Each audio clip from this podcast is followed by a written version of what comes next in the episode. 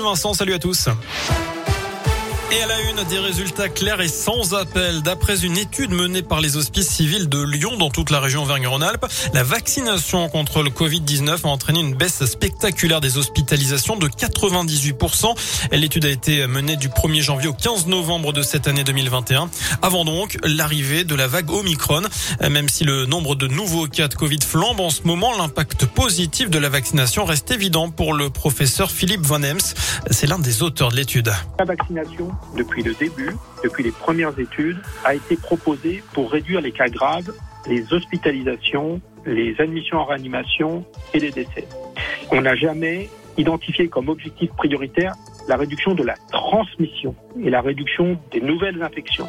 Les objectifs, c'était la réduction des cas graves et donc les hospitalisations.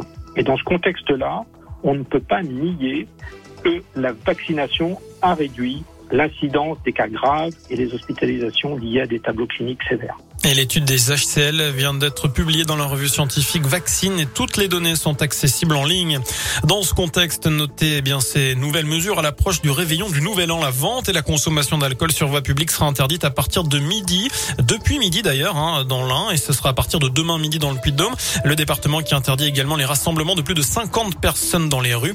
Et puis dans l'Ain, les bars devront baisser le rideau à 1h du matin. On vous détaille tout ça sur radioscoop.com. Dans le reste de l'actu, cette audience mouvementée hier au tribunal de Saint-Etienne, un homme jugé en comparution immédiate pour dégradation, outrage et agression sexuelle a tenté de sortir du box des accusés. Il a fallu huit gendarmes pour parvenir à le maîtriser.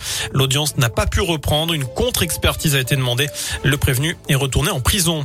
En Haute-Loire, un trentenaire géorgien condamné mardi sous le nom de X. L'homme a écopé de quatre mois de prison ferme pour un vol dans un supermarché d'Issingeau. Alors pourquoi X? Eh bien tout simplement parce qu'il a été impossible de connaître sa vraie identité. Il a déjà été jugé pour des faits similaires sous un nom différent, mais avec les mêmes empreintes. Selon le progrès, cet individu a expliqué ce changement d'identité par l'attente de sa demande d'asile. Pour accélérer le processus, il s'est à chaque fois présenté dans des préfectures sous un nom différent. Le procès des attentats du 13 novembre pourrait lui être suspendu de deux jours. Il doit reprendre le 4 janvier, mais le principal accusé, Salah Abdeslam, a le Covid-19. Les cinémas français limitent la casse en 2021 avec 96 millions de spectateurs et ce, malgré la pandémie. Une hausse de 47% par rapport à 2020, une année très particulière également. Et si on compare avec 2019, eh bien la fréquentation est en repli, mais de seulement 23% sur les seuls mois d'ouverture. Enfin en foot, euh, un cas de Covid recensé à l'AS Saint-Etienne. Le club reprend l'entraînement. Aujourd'hui, reste désormais à savoir si la prochaine rencontre de Ligue 1 entre Angers et saint aura bien lieu le 9 janvier. Les Angevins viennent de demander le report du match. Le SCO qui recense 19 cas positifs au Covid-19, mais aussi 5 membres du personnel.